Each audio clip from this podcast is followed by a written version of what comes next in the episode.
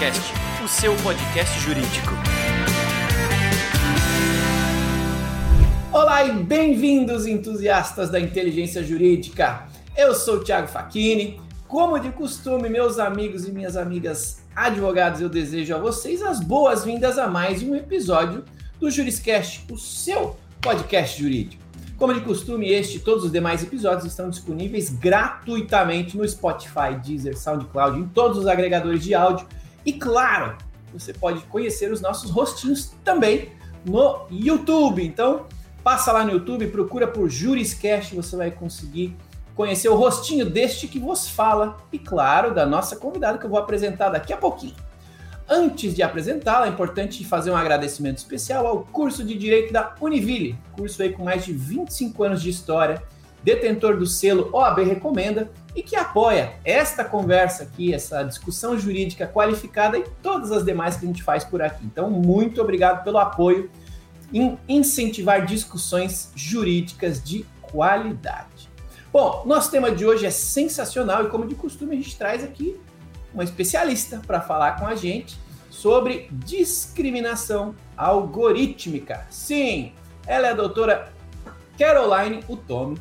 Ela é advogada especialista e atuante desde 2014 em privacidade, proteção de dados pessoais, direito digital, compliance e contratos. Ela é formada pelo INSPER e FGV.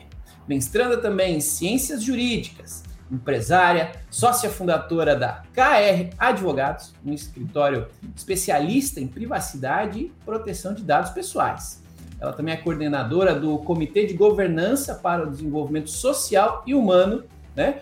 líder do grupo de pesquisa Racismo, Dados e Tecnologia e do grupo de pesquisa Dados Pessoais, Crianças e Adolescentes, coordenadora do Núcleo de Privacidade e Proteção de Dados Pessoais e LGPD da OAB Guarulhos, presidente da Coordenação e Comissão Temática de LGPD e Compliance da CAM-CMR, parecerista, palestrante, ativista em diversas ações relacionadas à privacidade, proteção de dados pessoais, compliance, cidadania digital e desenvolvimento social e humano pautado nas novas tecnologias um currículo gigante, super qualificado. Então, eu quero, em nome da nossa audiência, dar as boas-vindas aqui para a doutora Caroline Tomi. Seja muito bem-vinda ao Juriscast.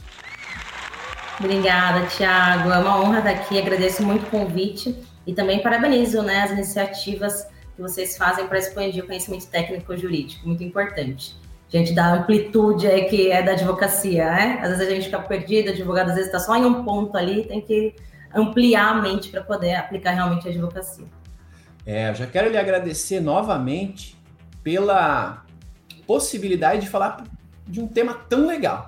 Discriminação algorítmica, meus amigos. A gente usa algoritmos todos os dias, a gente ou se apoia neles, né, para encontrar algo importante no Google, ou a gente faz parte deles lá no Instagram, com o que aparece para você com base nos comportamentos que você é, é, fez. Então, assim, a gente já é parte de uma vida algorítmica. E agora a gente vai falar um pouquinho sobre a discriminação algorítmica.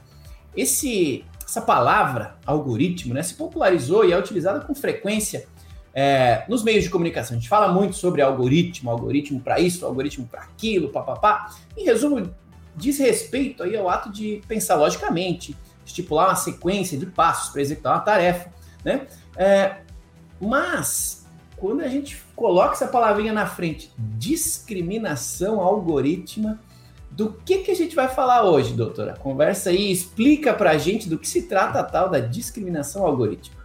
algorítmica. Isso, perfeito, perfeito, Tiago. É difícil também, né, de falar. É tão complexo que até de falar é difícil. É, não, perfeito, explicou, fez um, um resumo de um objetivo que é o algoritmo. Né? Os algoritmos, eles estão introduzidos na área, em especial da inteligência artificial. Então, hoje em dia, tudo basicamente tem inteligência artificial, tudo que a gente faz. Então, por isso que é importante a gente entender é, a presença dos algoritmos em toda a nossa vida é, social. Né? Então, a gente tem aí um, um, um, questionamento bem profundo com relação a esse tema. Respondendo diretamente a sua pergunta, é, discriminação algorítmica é, ela é discriminação com impacto negativo, tá? É importante colocar negativo, reproduzido por algoritmos. Eu gosto de falar dessa forma e frisar, porque a gente tem que compreender de forma muito clara duas coisas.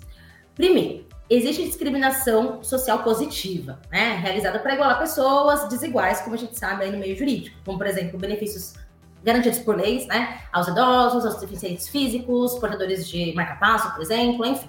Eu não vou nem citar aqui política de cotas para não começar já com polêmica, tá? Mas Sim. até que existem discriminações é, positivas. Mas, é, quando a gente está falando de discriminação algorítmica, é, a gente debate né, sobre discriminação negativa em regra, tá? Praticada pelos algoritmos nas novas tecnologias. Ou seja, hoje algumas soluções tecnológicas, como por exemplo reconhecimento facial, utilizado em quase tudo, né? Todo mundo tem celular, entra no condomínio, entra em, é, em prédios, enfim, utiliza reconhecimento facial. É, esse, essas soluções tecnológicas, elas estão promovendo prejuízos à nossa sociedade como um todo e também a pessoas específicas, em razão de uma discriminação que, que pode ser por raça, religião, por idade, por gênero, é, por região também, por classe social, enfim. A gente, quando a gente fala em discriminação, a pessoa já lembra diretamente de raça, porque a, a discriminação racial é uma das mais comentadas e debatidas porque afeta em maior número a sociedade. Isso de forma lógica, tá? Não é porque é a mais importante, mas se a gente considera que 54% da população brasileira ela é negra ou parda, a discriminação racial é a, é a que mais prejudica. Mas não é só essa, né? A gente tem regional, de gênero, religião, enfim. É, tem idade também, né? A de gênero também é muito importante e forte.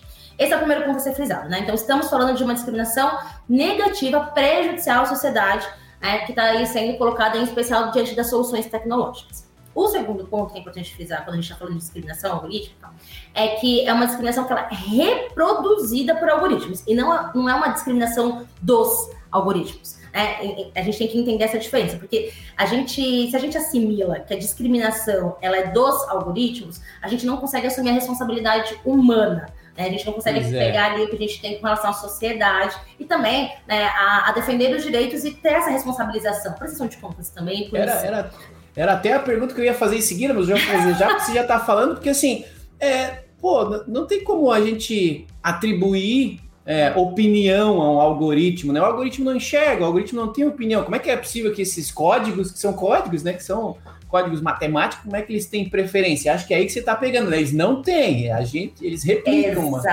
é uma tendência, isso. né? Perfeito, Thiago, é isso mesmo. Os algoritmos, eles não são racistas, machistas, né, ou discriminadores por si só, por exemplo.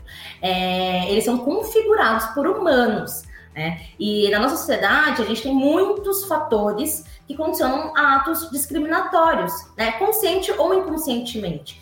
É, e eu, gosto de fazer essas, essas minuciosidades, de falar que é, não é dos algoritmos assim reproduzidos, porque a gente tem que sempre lembrar como o cérebro humano funciona, né? O cérebro humano, ele recebe a informação e ele já tenta ali reduzir a forma que ele, ela vai receber essa informação e ela, é, e às vezes a facilidade para poder entender aquela informação que a gente está recebendo complica um pouco. Então, por isso que a gente tem, principalmente quando a gente está falando de aspectos que envolvem é, juridiquês, né, o âmbito jurídico e também tecnologia, a gente tem que deixar de forma muito minuciosa entender essas diferenciações. É, então, é fato é que os humanos que configuram os algoritmos, não, não são os algoritmos são racistas e nem machistas nem discriminadores.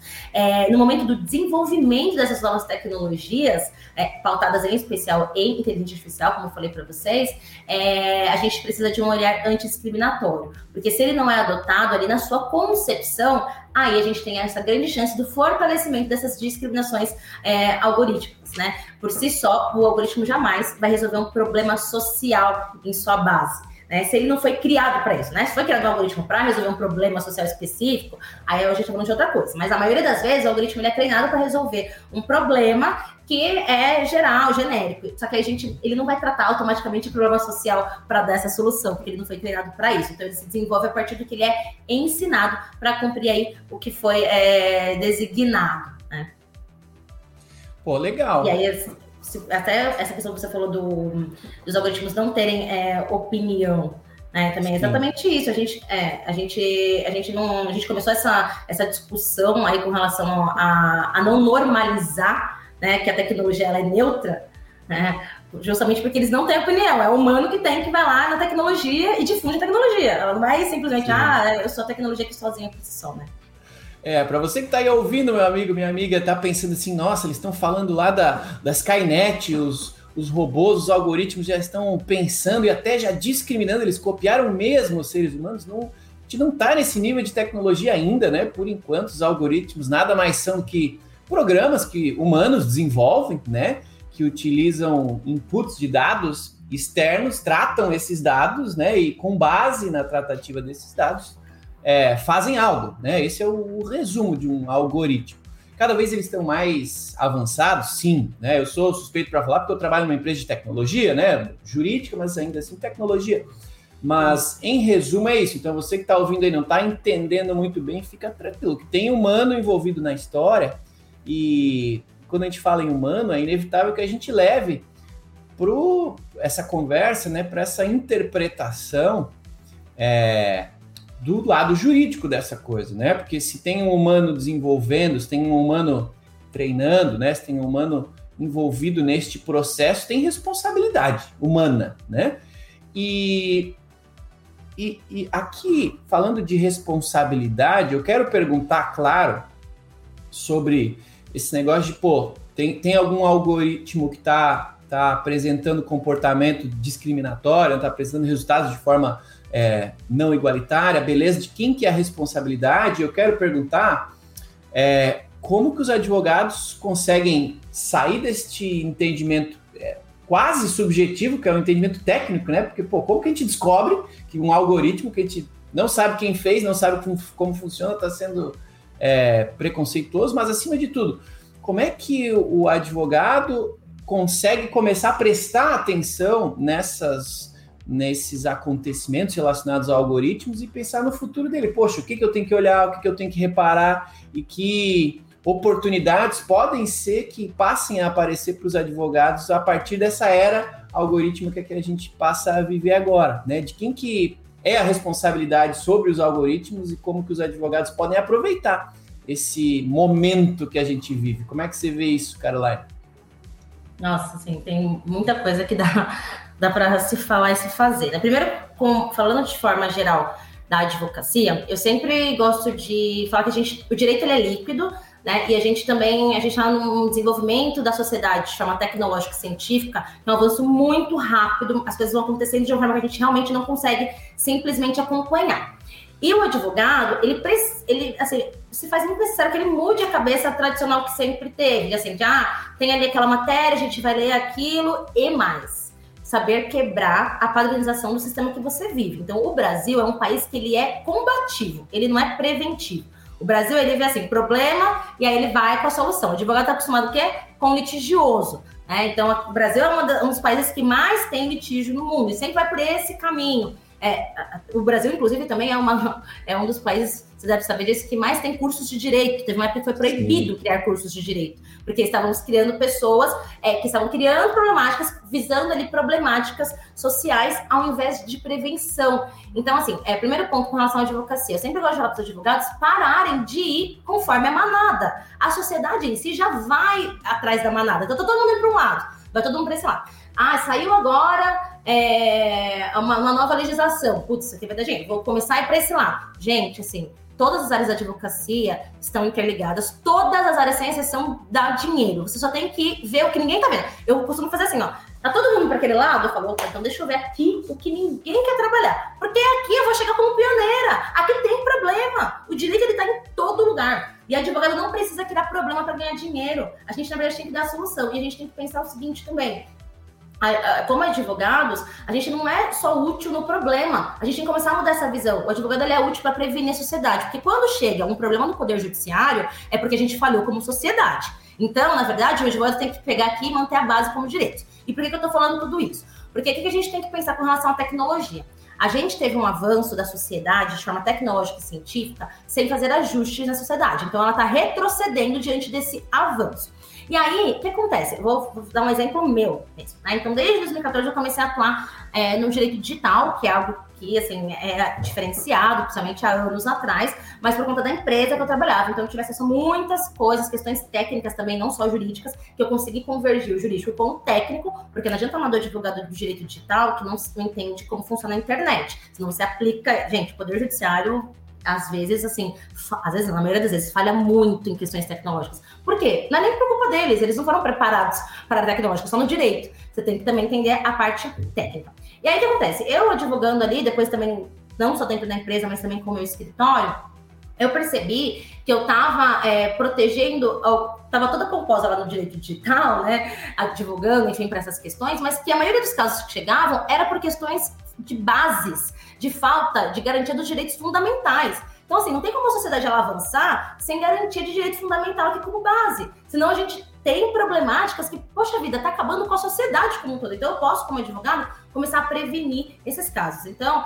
é, esses pontos da, da, da, discriminação algorítmica, toda a tecnologia, porque a gente está falando aqui de um ponto só da área da tecnologia, que é a discriminação algorítmica, mas todas essas bases a gente consegue se garantir olhando para os direitos já existentes e que a gente tem que prevenir, porque a gente tem é, legislações e questões do avanço tecnológico que precisam ser aplicados antes de dar problema. Se não é garantido, então vamos lá. Se essa, isso também, né, com relação a, direitos fundamentais. Se a gente vai ali na esquina, a, a pergunta para qualquer pessoa, até para advogado, não sabe o que são direitos fundamentais. Às vezes eu vou colocar alguns pontos que deveriam ser defendidos e vou tratar com um colega, eu falo, mas isso aqui não tem discussão. Ah, tem que comprovar. Não, não tem que comprovar que teve dano. Porque, na verdade, não deveria nem. Já deveria ter tido uma prevenção. Então, assim, se você não está olhando aqui a, a, base do problema, defendendo essa garantia fundamental, como que a tecnologia está avançando sem olhar para essas problemáticas, né? Então, é, até chamando com relação à, à responsabilização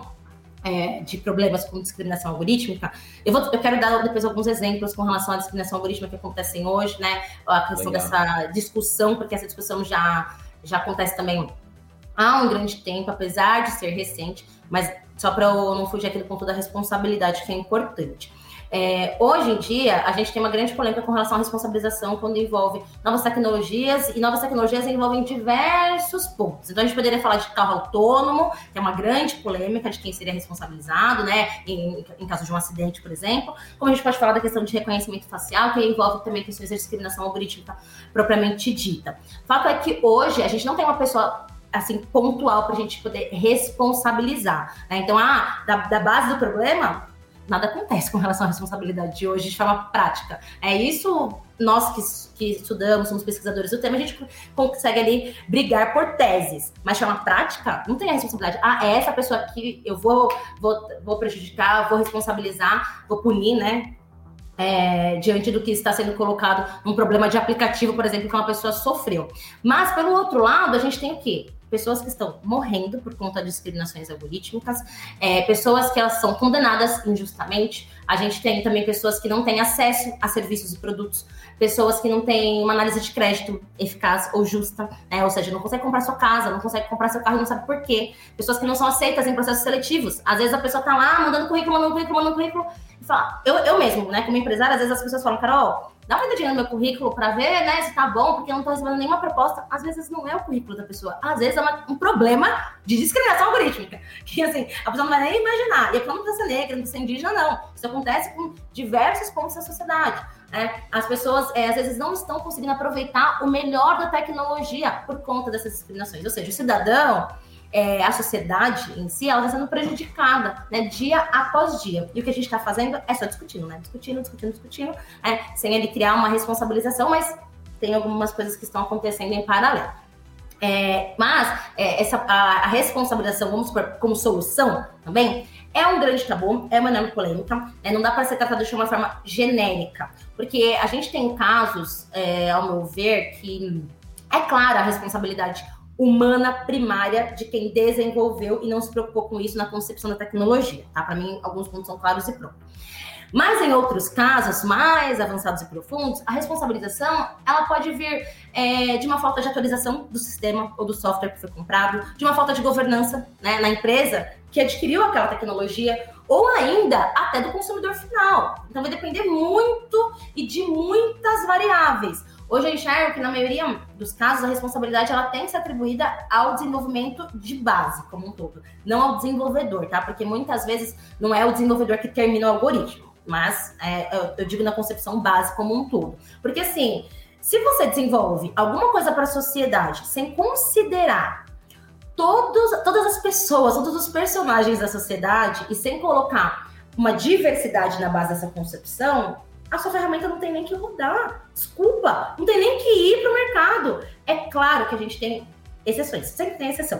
Né? Então, se eu estou desenvolvendo uma tecnologia para uma região X, né? Aí, por conta disso e daquilo, né, a depender do, do objetivo justificado aí que eu estou desenvolvendo para essa região, aí eu posso considerar uma discriminação positiva, sem levar em consideração toda a diversidade como base. Mas, assim, é, fato é que existe essa responsabilidade de forma geral na concepção do desenvolvimento, tá? E que isso está sendo trabalhado, sendo discutido, enfim. Tem pano para manga aí, tem conversa e tem, tem muita muito. coisa para ser, ser descoberta também, né? Querendo ou não, é, a discussão existe, ela ainda em algum nível fica na teoria, em outro nível a gente ainda está vivendo o problema, né? ainda está tateando o problema. Mas eu me empolgo com a ideia, assim, tem bastante coisa. Eu, eu um tempo atrás eu fui num evento em Stanford, se não me engano, e a gente estava fazendo um exercício desse de, de discussão de responsabilidade de, como você deu o exemplo de, de veículos autônomos que vão dirigir, e se, né? Era, era um exercício, sim, um brainstorm. E se, beleza, o, o veículo autônomo vai dirigir. Para a gente melhorar a segurança dele, que tal a gente usar dados sociais e demográficos para, em regiões onde tem mais atropelamentos, onde tem escolas, ele dirigir mais devagar? Legal, mas isso impacta no quê? Né? Dependendo da região, tem menos escola, tem mais escola, tem mais crianças com determinado característica. Isso vai gerando um, um problema gigante. E Gigante mesmo. Por quê? Depende da base que está sendo utilizada, essa base vai ter algum viés. Putz, tem, tem muita coisa é ser discutida, né? Tem é muita coisa para ser podem vir enviesadas. Bom, essa aqui, meus amigos, é a doutora Caroline o Tommy falando sobre discriminação algorítmica. Quero pedir para você que está nos ouvindo, está gostando da conversa, é, que deixe aí o seu joinha, deixe suas estrelinhas, faça os seus comentários desse episódio, indique caso você ache que tem algum colega advogado aí que vai gostar de ouvir sobre o tema, não há dúvida de que este conteúdo está sendo feito para você, para provocar um pouquinho da sua curiosidade, do seu senso crítico, para você saber que existem novos problemas aparecendo todos os dias, precisando de pessoas dispostas a resolver. Dá trabalho, mas é tão legal, tão legal, né? A gente Bom, é, Caroline, você falou que você queria em algum momento começar a dar exemplos, né? Ou trazer alguns exemplos aqui para a gente analisar em conjunto com a audiência. Então, em nome aí da audiência, eu quero te perguntar: já existe, já existem problemas reais de discriminação algorítmica, algoritmo que você pode citar no Brasil, né? E se existe, a gente já vai entrar num, num segundo degrau dessa conversa, tipo, a gente já vai ter que falar sobre regulamentação disso também, a gente vai ter que fazer lei para isso, a LGPD resolve, não resolve. Cara, o que, que você vê deste momento? Assim, tem exemplos, sim ou não? E considerando que eles existem ou podem existir, como que a gente se previne para que eles né, não, não se multipliquem? Não, perfeito. Bom, Oi, Neto. Socorro, tem muitas perguntas. Vamos Desculpa, lá. eu me empolgo, eu vou é falando, falando, falando. Não, mas tá certo. Daí vamos, vamos sintetizar, né? Porque tem tanto seu objetivo, mas também uhum. porque não é tão simples assim. Bom, a gente hoje é impossível de mensurar todos uh, os exemplos existentes com relação à discriminação algorítmica. Na verdade, eu acredito que quase tudo carrega um pouco de viés com relação à discriminação algorítmica. Por quê? É, pensa que a nossa sociedade em si, ela foi construída é, em cima de fatores de, que discriminam as pessoas. Né? Essa é a verdade. Então a gente carrega aí a discriminação, racismo, machismo, enfim, já de forma inconsciente né, na, nossa, na nossa sociedade como um todo. Então, essa, a, a discussão com relação à prevenção de discriminação algorítmica já deveria acontecer desde, desde que a inteligência artificial começou a ser implementada. Só que como a gente está com um problema tão enraizado na nossa sociedade, de uma forma tão profunda, inconscientemente, a gente normaliza as discriminações e debatê-las se tornou algo que precisa de uma atitude a mais, né? Ao invés de ser o contrário, ao invés de ser normal a gente discutir ali essas discriminações desde a base. E aí, diante disso, vamos pensar que desde quando foi implementada a inteligência artificial, não, não, não, é observada a discriminação como algo base, como algo que, é, para ser criado uma, uma, tecnologia, eu preciso pensar em questões antidiscriminatórias. Isso nem passa na maioria dos desenvolvimentos de tecnologias, né? É, fato é que a gente tem diversas né, pesquisas, estudos, enfim, mesmo que sejam tímidas, mas a gente tem. E aí, dando alguns exemplos do que acontece, porque esses exemplos mais famosos de grandes empresas que começaram a fomentar essas discussões, que aí começaram a ganhar uma popularização maior, né? Então, assim, é, em 2019 para cá, aumentou muito, porque eu já vejo esse tema já desde 2014, né? Quando eu comecei a me especializar com relação ao direito digital, porque eu me envolvia em, é, em estudos também acadêmicos, né? Não só na advocacia em si. É, mas é, era coisa muito espaçada, uma coisa ali, aqui que nem eu mesmo é, percebia, mesmo sendo mulher e negra, ou seja, eu tô ali no ponto do, da discriminação né, social, mas eu nem. Eu fui, eu fui mesmo começar a me aprofundar nas discriminações e começar a fazer algo ativamente em 2018, 2019, e aí começou a criar alguma, algumas vertentes de discussão com relação a, a, essas questões que eu vou colocar. Então, vamos supor, a gente tem, tem um exemplo, pensar aqui em, em pelo menos uns dois, três, mas a gente tem um ponto, foi bem importante, de reconhecimento facial do, de imagens não foi nem reconhecimento facial, foi reconhecimento de imagens do Google. Então, o que acontece? Quando tinha uma imagem, né, foi um, um, software desenvolvido pelo Google, uma tecnologia desenvolvida pelo Google, quando tinham imagens, o Google mostrava o que, que tinha nessas imagens. Então, tem uma árvore, tem um cachorro, enfim. Quando aparecia um homem negro, ele colocava a palavra gorila, né? E aí, as pessoas começaram a perceber isso, aí começaram a, a disseminar com relação ao Google, enfim, teve uma grande movimentação. E aí, para vocês terem ideia, a gente está falando do Google, hein? A gente está falando de pessoas assim do mais alto nível com relação à capacidade técnica. Era tão complexo de fazer com que aquele algoritmo não reconhecesse o homem negro como macaco que o Google não conseguiu mudar a tecnologia, teve que excluir e começar do zero. Então, olha como é um problema que a gente tem que ver da concepção e não depois do meio. E aí pode ser que é, eu não vou entrar em questões problemáticas de discriminação é, profundas, mas pode ser que a gente fale assim, ah, tá bom, mas era só uma imagem sendo reconhecido o homem como gorila, né? Ele pode não se sentir ofendido. Agora vamos supor que, que essa tecnologia criada pelo Google é colocada no carro autônomo. Porque assim, gente, as tecnologias elas vão sendo inseridas em novas tecnologias. Não é tipo cada um cria um software novo. Não, você usa um software ali tá aberto para criar um, uma outra solução que você quer. Então vamos supor que foi utilizado no carro autônomo. E esse carro autônomo, ele tá numa situação, já foi colocado aí para venda no mercado, ele tá numa situação que ele vai com certeza atropelar uma de duas pessoas. Um é um homem negro e um homem, um, é um homem branco. Será que ele vai pensar em atropelar um animal que ele está vendo como um gorila ou uma pessoa? É, será que ele ia tentar ir para uma parede ou ele vai para um animal? O que, que ele ia fazer diante do reconhecimento de um homem como um animal? Então, a gente já está colocando uma problemática que a gente nem enxerga, bem profunda, que pode ser disseminada de várias questões.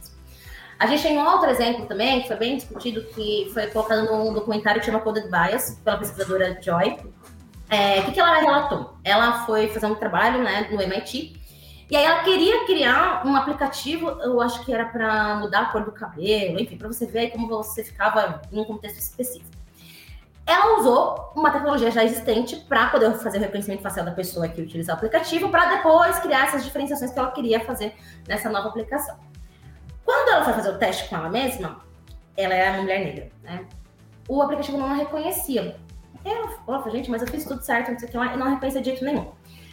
Aí ela percebeu, depois de algumas pesquisas, aprofundamentos que ela foi criando ali, que se ela colocasse uma máscara branca, aí o aplicativo reconhecia. Ou seja, o aplicativo ele não foi feito para reconhecer pessoas diferentes né, de uma pessoa branca. Então estava dando problema com pessoas negras, com indígenas, e estava dando problema com outro tipo também de pessoa, não lembro qual que era a específica diferenciação, mas não estava reconhecendo.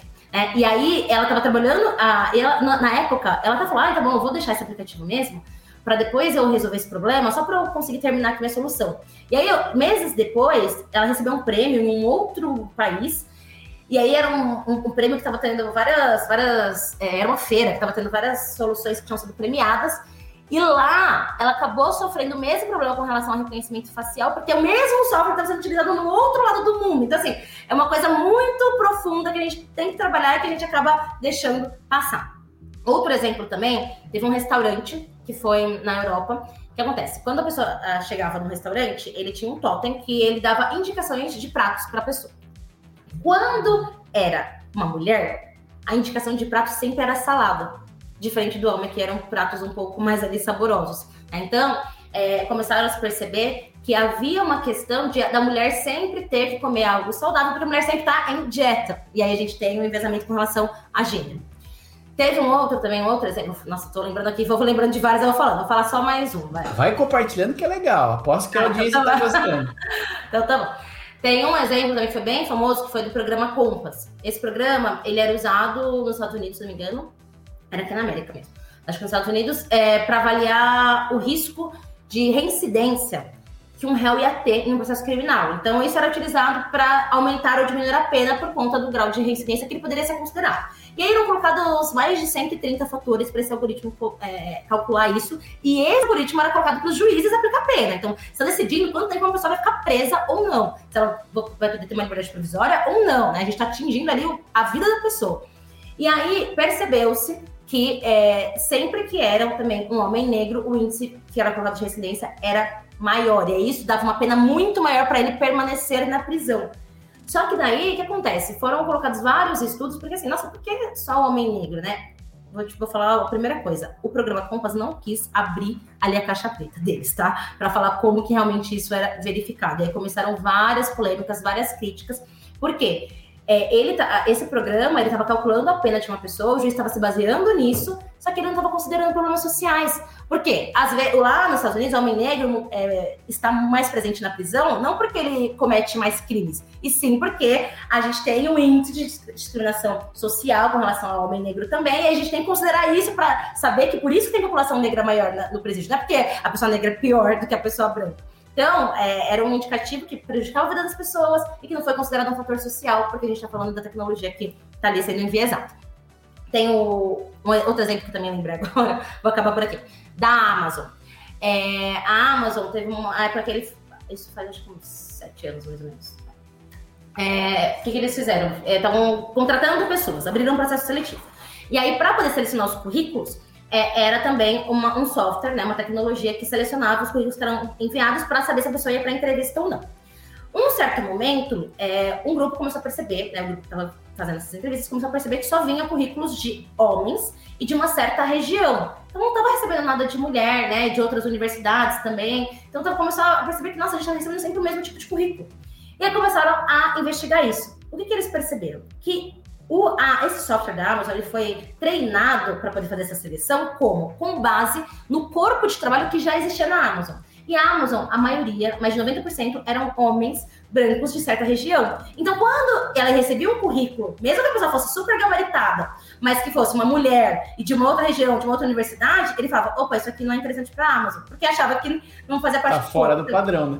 Exatamente. Olha só como que você mantém né, um corpo padronizado. E assim, coisa da tecnologia. Aí também tiveram aí que rever. Então, enfim, a gente tem diversos exemplos de discriminação algorítmica e eu tô falando, gente, é, algorítmica de grandes empresas. Imagina o Zadesquina que está desenvolvendo. Será que ele vai pensar uma problemática social? Né? E assim, eu gosto de frisar também que essa discriminação ela prejudica é, o avanço da nossa sociedade como um todo, né? E não só no ambiente digital. Então, quando a gente está falando em novas tecnologias, é, você pode reparar que eu sempre falo em novas tecnologias e não só em meios digitais, né? Porque a gente não está falando só do ambiente digital. A gente fala de tudo que é criado para desenvolver e facilitar a vida humana. E aí, sem a observação primária dessas possíveis discriminações, o que está ocorrendo? É esse avanço que eu falei, avanço da ciência da, da, da, tecnologia e o retrocesso à sociedade. E aí a gente não está conseguindo cumprir né, o papel das novas tecnologias e da internet também, que também é um fator principal nisso. É, por quê? A internet é, e as novas tecnologias elas são feitas para quê? Para serem abertas, para serem livres e inclusivas.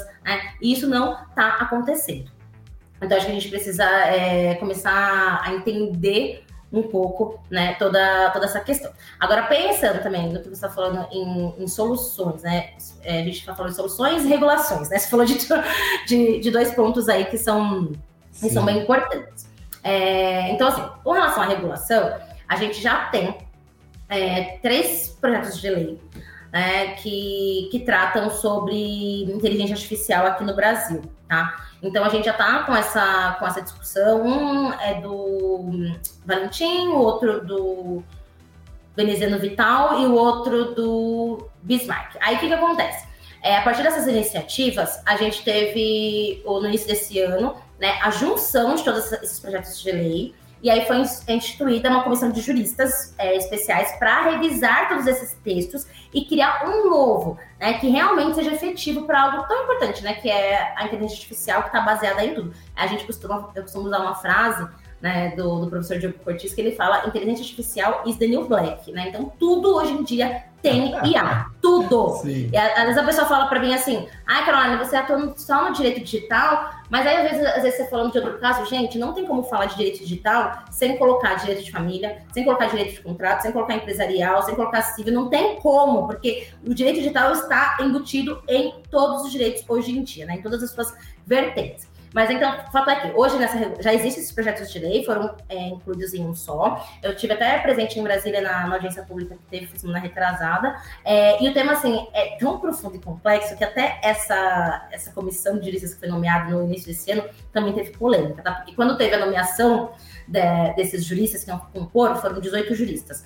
É, foram nomeados excelentes profissionais, né? Alguns, inclusive, eu conheço de forma muito próxima. Só que acontece, começou a ocorrer movimentos críticos, né, importantes, porque a comissão não, é, não foi considerada como diversa, né, não tinha nenhuma pessoa negra compondo a comissão que ia regular a inteligência artificial. Né? Então, a inteligência artificial que já está sofrendo um ponto de discriminação, não tinha nem, ninguém. A gente tem lá o, tem o Fabrício, que daí ele é descendente de indígena, mas assim, a gente não tem pessoas diversas na comissão. Né? É, e também não adianta ter só uma pessoa negra, tem que ser uma pessoa negra que seja capacitada, não adianta só a pessoa negra estar lá, não é esse o ponto, né? É ter ambientes diversos para a gente construir uma legislação que, é, é, que seja realmente eficaz, né? Considerando essa diversidade de forma mínima, né? E, e, aí, então, mas assim, falando da regulação, e aí já está nesse trâmite, já está indo de forma bem, assim, é, eles estão com um esforço bem grande para poder fechar isso. O prazo seria, acho que agora em não sei se era agosto ou julho, enfim, mas com certeza vai, vai avançar, porque é muito pano para manga, imagina para construir uma legislação, mas eles estão aí bem fortes nisso. É, mas fato é que eu acho, eu, Caroline, acho muito complicado é, querer regular, né, é, tudo, também sem é, um preparo devido. É, se a lei ela, ela fosse a solução dos problemas, o Brasil seria o país mais envolvido do planeta, né? Porque a gente, que a gente tem de lei, né? E aí, assim, a gente regular sobre tecnologia, que é algo é totalmente temerário, porque se você não conhece como a tecnologia se dá de forma técnica, né, a gente está correndo um risco de regular e, e, essa legislação ela se torna obsoleta em Matar três a criatividade meses. também, né? Quando você regula algo de maneira superficial, você pode acabar diminuindo o potencial criativo, né? É isso, exatamente, total. É, faz também com que a gente, talvez essa lei seja inaplicável, né? E, assim, esse ponto que você falou é muito importante, porque além da gente limitar a questão da criatividade, vamos supor que a gente faz uma legislação que coloquem aí, tenta colocar uma, uma metodologia fechada, né? O que eu acho totalmente inviável. E aí você coloca requisitos técnicos para poder avançar um software com relação à inteligência artificial. Se esse requisito técnico antidiscriminatório ele não é acessível financeiramente, como que você faz com os pequenos desenvolvedores? A gente tem um fechamento de mercado só para Big Techs. E aí é uma outra complicação para o desenvolvimento da nossa tecnologia. E além disso também, na questão, a questão da regulação, né? Eu estou indo lá, né, como ouvinte dessas audiências, estou fazendo questão de participar, porque realmente é algo que não dá para deixar passar e deixar regulado da forma que, ah, tudo bem, ok. É, e aí o advogado precisa saber disso, né, gente? Pelo amor de Deus, o advogado tem que estar tá lá brigando pela lei, porque depois a gente isso aqui se lasca, entendeu? Depois que sai a lei, aí quer todo mundo criticar o juiz que está aplicando, é. a lei que foi mal feita, e na hora da construção? A audiência é pública, você tem que ir lá, você tem que participar, é para você. Né? E aí não adianta nada também criar uma regulação sem fiscalização e sem punição. Porque no Brasil a gente tem a cultura da punição. Se não tem punição, desculpa, não funciona. E se não fiscaliza, é uma lei que vai ficar no papel. A gente tem muitas leis aí, aí no papel. A gente tem a, a, a Unesco é, e, o, e a ONU, elas já reconheceram a necessidade da, dessa regulação. É, eu, eu, concordo que tem que regular, não sou contra a regulação, sou totalmente a favor, porque precisa, não dá para deixar solto da forma que está. Só que é um trabalho complexo, tem que ser feito com calma, consideradas algumas, é, aliás, diversas variações aí, sem engessar né? A gente tem que ter Sim. uma base estrutural muito forte, senão a gente acaba piorando o problema, né? Esse é, é um ponto bem, bem importante. É, nessa linha, recentemente a China ela tem, tem um algoritmo lá muito famoso, que é um algoritmo de reconhecimento facial, até de pontuação social, né? Que, que avalia os cidadãos, os cidadãos chineses e dá uma pontuação que, segundo eles, em breve querem utilizar esse algoritmo para dar ou tirar acesso, dar ou tirar crédito. Imagina, uh, o nível de tecnologia que eles querem usar. Porém, o, não, o algoritmo vai julgar, né? Ele vai, é. é o algoritmo mais justo da vida. É, meu Deus. Bom, eles é, recentemente falaram que eles, é, pensando nesse negócio de sistemas que utilizam é, inteligência artificial, e para evitar a discriminação algorítmica, eles estão falando de regulação de sistemas de inteligência artificial. Então, é, não é uma preocupação só nossa, mas lógico que, assim como criar sistemas de maneira mais. tem uma preocupação com a criação de sistemas que levem em consideração a equidade, né, a igualdade, é, também, em algum nível, a gente pode sim levar essa discussão para a regulação e que, de fato, em algum nível ela tem que existir. Né? Em algum nível. Agora, que nível? Acho que é aí que está o, o, problema. Mas é, é, algo que sim também já está sendo discutido em outros lugares onde a tecnologia, o uso dela, dessa tecnologia avançada, sim. já é, já é realista, já é realidade. Não tanto quanto aqui, mas é ainda mais lá, né? Exatamente, não. Bom, lá, lá na China é terrível com relação a isso. Tudo é. lá é reconhecimento facial. É, já tem sistema de pagamento, já tem. Né, e tudo lá é estatal, então assim, tem uma integração gigante de sistemas, tem sistemas que captam determinadas informações sobre o cidadão, sobre o comportamento, sobre o que ele faz, que vão cruzar com outro sistema que captam lá, sei lá, as, as, as, as transações financeiras, o que ele faz financeiramente, onde que aplica o dinheiro, então assim, tem um potencial de captação de dados gigante, e quanto mais dados, mais correlações, mais é, insumos esses algoritmos, né, que são máquinas, né, então vão ter insumos para trabalhar e tomar decisões. E tomara, tomara que lá também tenha alguém olhando e pensando no, num uso equalitário destes dados, né? Porque senão a gente vai ter lá Exatamente. também uma realidade discriminatória, infelizmente. Injusta, totalmente, é injusto. Mais é, injusto. É. Bom, é, o papo, o tempo voa, né? Papo bom é assim, o tempo voa. Para você que meu amigo, minha amiga que está ouvindo e, e não sabe, não entendeu, ah, o que é um algoritmo? Então, um algoritmo é um programa que ele usa inputs, né, para entender e tomar decisões. Por exemplo, vamos dar um exemplo prático. É, ele é um exemplo mega simplista, não se aplica a essa discussão que a gente está tendo aqui, mas é, tem intervenção, tem interação humana. A, a doutora Caroline até falou agora há pouco um termo que é muito comum nessa área, que é o que? Treinamento, treinar o robô. Isso existe mesmo. Eu vou dar um exemplo para você sobre como você treina um robô e né, faz um, um algoritmo se comportar tendendo a acreditar em determinado comportamento estatístico. Né? É, por exemplo, você pega o seu Instagram, abre seu Instagram, ou cria um Instagram novo, se você não tem agora. E a partir de agora você digita lá, livros. E o que, que você faz? A hora que aparecer livros lá na sua timeline, você começa a dar o coraçãozinho em publicações, vídeos ou imagens que tem livros. Clica só em fotos, por exemplo, fotos de livro. Alguém publicou uma foto de um livro, você dá o coraçãozinho. Alguém publicou outra foto de livro, dá outro coraçãozinho. Mais uma fotinha de livro, dá um coraçãozinho. E assim você está treinando o algoritmo do Instagram, que no seu caso, você gosta de livros.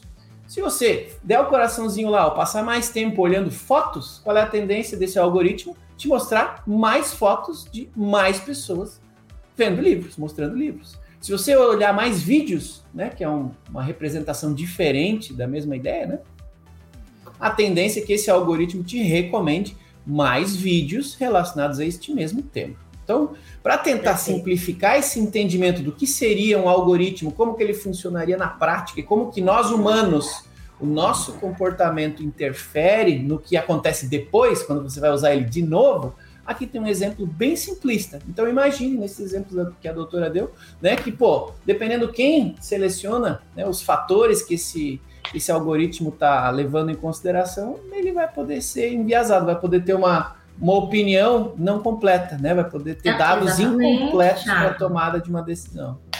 Não, Legal. é importante isso que você colocou, é importante mesmo, porque a gente, a gente vê assim de forma simples, fala, ah, tá bom, mas eu gosto de receber ah, músicas parecidas com a minha e tal.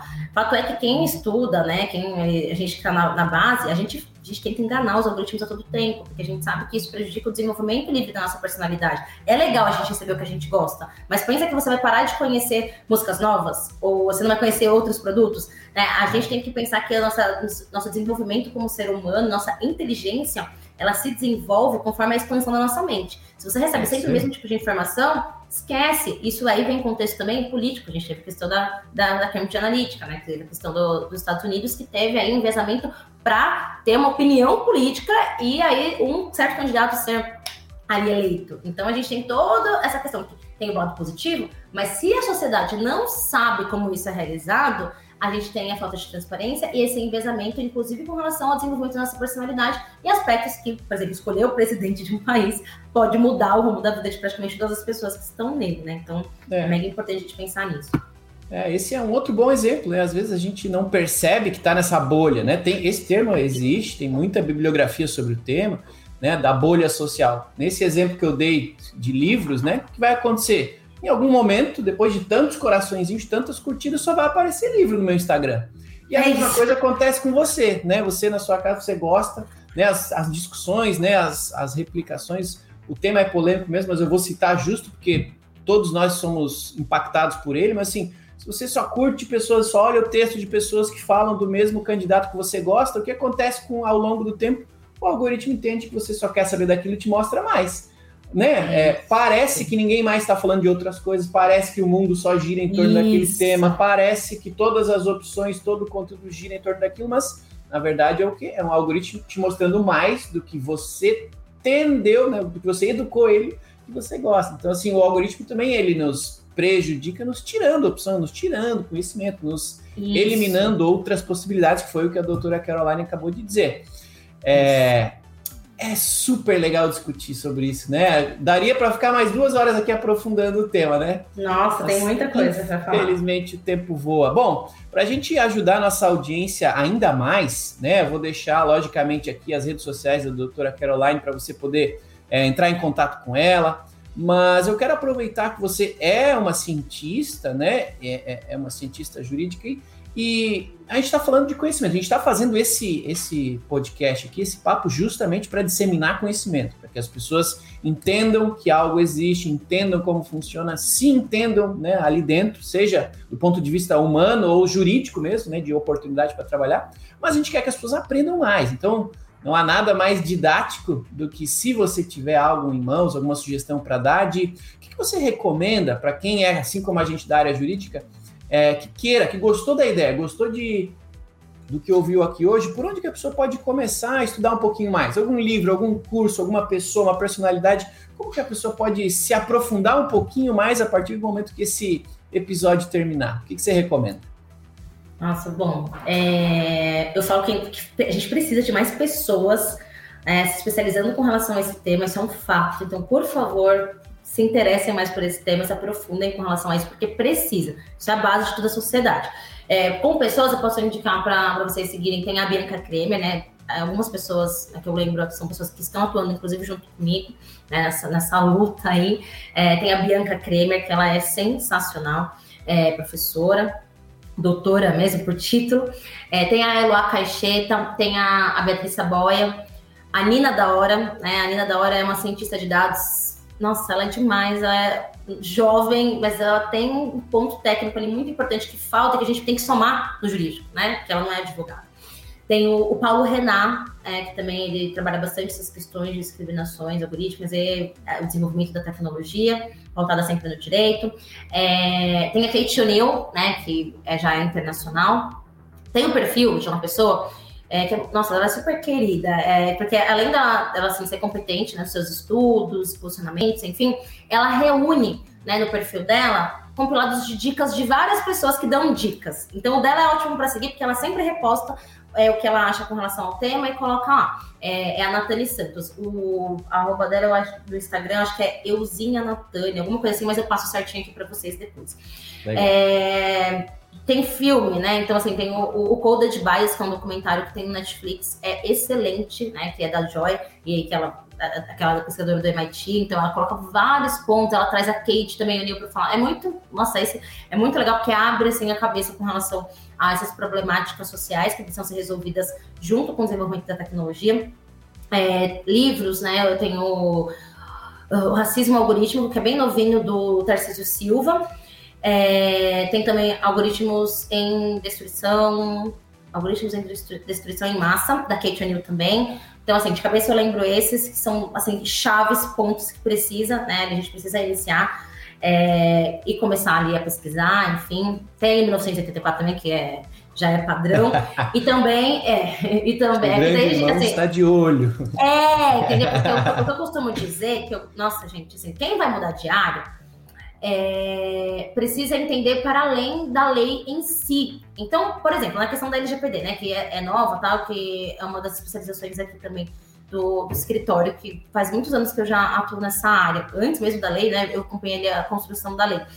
É, as pessoas hoje que vão se atualizar, nesse, capacitar nessa área, olham só para LGPD. E aí estão cometendo um monte de falhas. Então, assim, gente, não tenha preguiça de estudar. A, a, a essência, por exemplo, da LGPD em si, né, vou dar esse exemplo, é o quê? Direitos fundamentais, né? Tem privacidade e proteção de dados pessoais. Qual que é a essência? De onde saiu isso? Né? Isso se fala desde a década de 60. Então, assim, o profissional do direito, ele tem que ampliar a mente, não se prenda à lei, porque a lei sempre vai ter brechas. Então, eu costumo falar que a gente tem que ler a legislação que a gente atua na nossa especialização mil vezes por semana, porque você sempre vai achar alguma coisa ali e falar, nossa, esse ponto aqui, para você estar tá à frente, né? Como que você está um passo à frente se você está sempre ali presa nas questões práticas do que está escrito na letra da lei? O direito, ele é líquido, ele é amplo, não está ali, tem um monte de brecha, né? Ele não é exato. Então a gente precisa sempre pegar o, o que está de profundo, ler princípios, fundamentos das legislações que a gente quer colocar, e aí entender todo esse contexto, e aí assim a gente consegue ele se tornar especialista. E também, né, é, eu vou falar para me seguir também, né, é, é, arroba Carol Tome, porque lá no meu perfil eu dou muitas dicas mesmo. Eu faço vários, é, assim, vídeos, projetos, estão alguns projetos sociais que eu desenvolvi agora, alguns estão sendo vão ser lançados agora, justamente porque quando eu comecei a atuar nessa área de direito digital, eu comecei a ver que o quê? Gente, não adianta eu atuar no direito digital, lá como eu falei para vocês, toda ali bonitinha, pomposa, sendo que e os problemas sociais, os direitos básicos? Então eu comecei a atuar de uma forma também voluntária e no contexto social para resolver essas problemáticas e aí, em ponto a ponto, caso isso não resolva, eu tenho também a minha atuação na advocacia. E eu costumo dizer que a gente precisa de mais advogados. Eu não tenho é, ter advogado que fica assim, não, mas eu não posso criar concorrência para mim. Gente, o mundo é gigantesco, é impossível. Se eu quisesse atender todos os clientes do Brasil, eu não ia conseguir. Então, para que eu vou querer só me prender? Não, venham mais pessoas, se especializem também, para a gente melhorar aí nosso ecossistema. Né? Então, dentro do meu no meu perfil eu coloco aí várias dicas para a gente também se desenvolvendo e ter um diálogo saudável com a sociedade, com os profissionais do direito também. Olha aí que maravilha, meus amigos. Só me resta agradecer pela aula, pelo carinho, pelas ideias, né? E por esse posicionamento tão legal de inclusão, é, que eu concordo, né? E, e me alio a ele. Tem espaço para todo mundo que quer fazer o bem, que quer fazer algo bem feito. Então, em nome da audiência, doutora Caroline, quero lhe agradecer é, muito obrigado por ter vindo aqui compartilhar o seu conhecimento com a gente. Não tenho dúvida que você despertou em alguém aqui da nossa audiência o, o brilho no olho para ir atrás dessa de mais conteúdo a respeito de algoritmos, da discriminação e de tudo mais que envolve este cuidado, né? Querendo ou não, é isso, é cuidado com pessoas. Então, agradeço em nome da audiência, em meu nome, em nome da ProJus. Muito obrigado por ter vindo aqui compartilhar com a gente, tá bom? Ah, eu que agradeço, Thiago. Parabéns mais uma vez esse trabalho. Agradeço todo mundo que tomou um pouquinho do tempo aí para a gente poder conversar. E eu estou sempre aberta realmente ao diálogo, ao debate. Então, quem quiser também, a gente pode continuar isso aí depois. Legal, meus amigos. Muito obrigado, então, também a você aí da audiência que sempre nos acompanha. Né? Cada episódio tem centenas, milhares de ouvidas e agradeço a cada um de vocês que acompanha os episódios aqui do Juriscast esteja você onde você estiver, obrigado pela sua audiência, por estar aqui é, investindo seu tempo com a gente, né, em mais um episódio tão legal. A gente é, faz isso aqui, eu faço isso aqui, busco essas personalidades, esses conhecimentos únicos aqui, para que vocês é, estejam aí ouvindo e aprendendo algo. Então, muito obrigado também por permitirem que eu aprenda. Cada episódio aqui eu sempre gosto de falar que é uma aula para mim, eu aprendo muito, eu me empolgo, eu me empolgo mesmo esses que têm a ver com tecnologia, assim, que são a minha realidade, é muito legal. Acho que dá para a gente fazer um, um outro episódio ainda mais aprofundado, tá? Então é isso, meus amigos. Um agradecimento especial a cada um de vocês, aí, os entusiastas da inteligência jurídica, por terem nos acompanhado até o, o final aqui de mais um episódio do Juriscast. Por favor, deixe aí nos comentários que outro tema você quer ver do aprofundamento desse aqui. O que, que você quer saber mais sobre algoritmos, discriminação algorítmica, que mais você quer saber? Comenta aqui no YouTube, comenta aí onde você está ouvindo, que eu vou ler com muito carinho e eventualmente vou trazer aqui uma discussão ainda mais aprofundada, tá? E claro, semana que vem, meus amigos, vai ter mais um episódio de Juriscast, então convido vocês todos a virem até aqui, ouvir o próximo episódio e continuarem acompanhando esta saga em busca de mais conteúdo jurídico para a gente ser cada dia mais eficiente. Um abraço e até o próximo episódio do Juriscast, o seu podcast jurídico. Tchau! Você ouviu o Juriscast Produção e oferecimento ProJuris, plataforma de inteligência legal, líder no desenvolvimento de software para departamentos jurídicos e escritórios de advocacia, powered by Softplan. Conheça mais em projuris.com.br.